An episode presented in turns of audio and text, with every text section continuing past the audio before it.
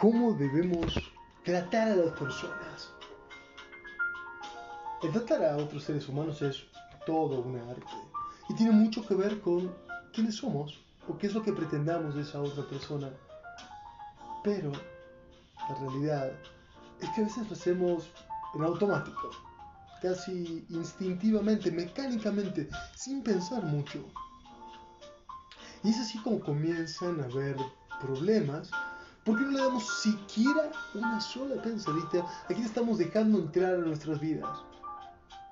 ¿De qué manera contamos cosas de nosotros a personas que probablemente quieran lo peor para nuestra vida?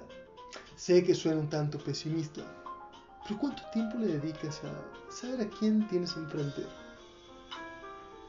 Algunos nos han educado con que debemos contestar y que no deberíamos contestar una pregunta con otra pregunta. Tú tienes todo el derecho del mundo a tener tu privacidad. Tienes todo el derecho del mundo a no contestar algo que no quieres contestar. ¿A quién tenemos enfrente? ¿Sabes con quién te has tomado un café ayer? ¿Sabes qué es lo que quiere esa persona? ¿Qué lo motiva?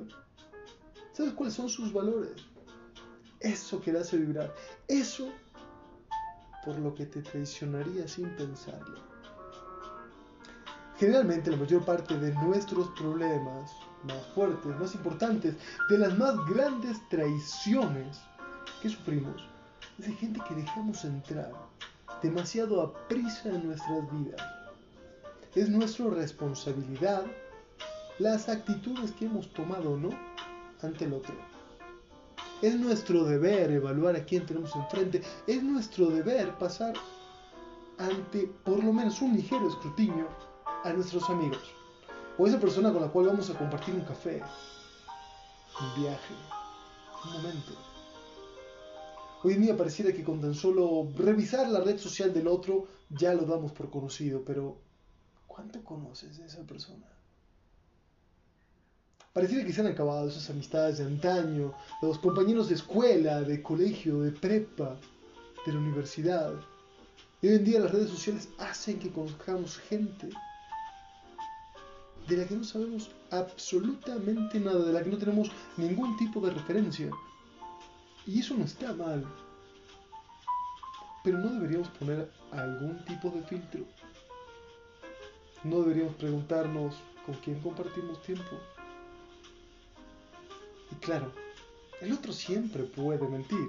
Puedes preguntarle montones de cosas, de las cuales puedes recibir montones de mentiras. Pero ¿a quién dejamos entrar en nuestras vidas? ¿A quién dejamos entrar en nuestras casas? En nuestro tiempo. No estoy diciendo que contrates un investigador privado para saber a quién tienes enfrente, pero por lo menos dedicarles más tiempo. Por lo menos no ser tan sencilla la tarea de que alguien se meta en tu vida y sepa tanto de ti. Porque es tu energía la que tienes que cuidar. Es tu energía la que va a hacer que tu vida verdaderamente tenga sentido o carezca de él. Y esta energía puede ser drenada extremadamente fácil por quien tenemos enfrente. Porque nuestro futuro está conformado por las cinco personas que vemos más a menudo. ¿Y a quién ves tú más a menudo? ¿Con quién compartes tu tiempo? ¿Qué tanto sabes de esa persona?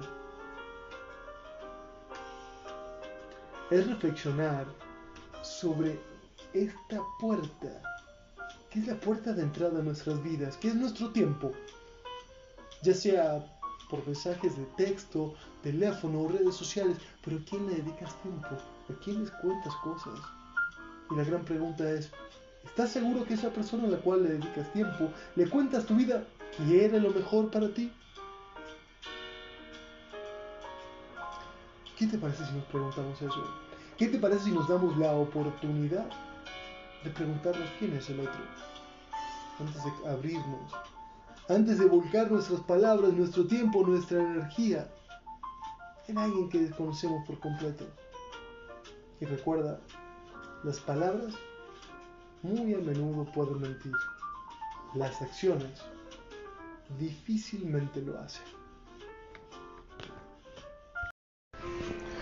Fábulas de Sopo fines del siglo VI a.C. El cuervo y la oveja. Un cuervo latoso se posó en el lomo de una oveja.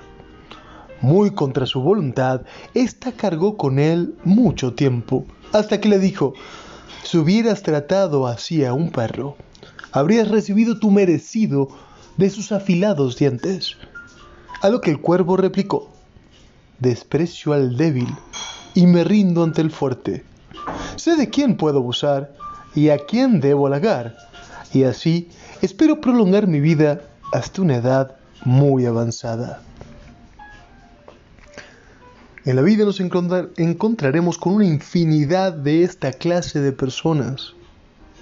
Gente que te mide, gente que sabe que se podrá aprovechar de ti, de tu necesidad de afecto, de tu necesidad de compañía, de tu necesidad de adulación, de cualquier necesidad que ellos crean que van a poder explotar en ti. Y tú debes ser fuerte, o por lo menos lo suficientemente astuto para detectar estas debilidades y saber qué estás dispuesto a cambiar de ti a cambio de la compañía del otro. No hay nada que esté bien o mal, sino que esté bien o mal para ti. Y esta es una decisión que tú debes tomar de forma consciente. Por eso, evalúate continuamente.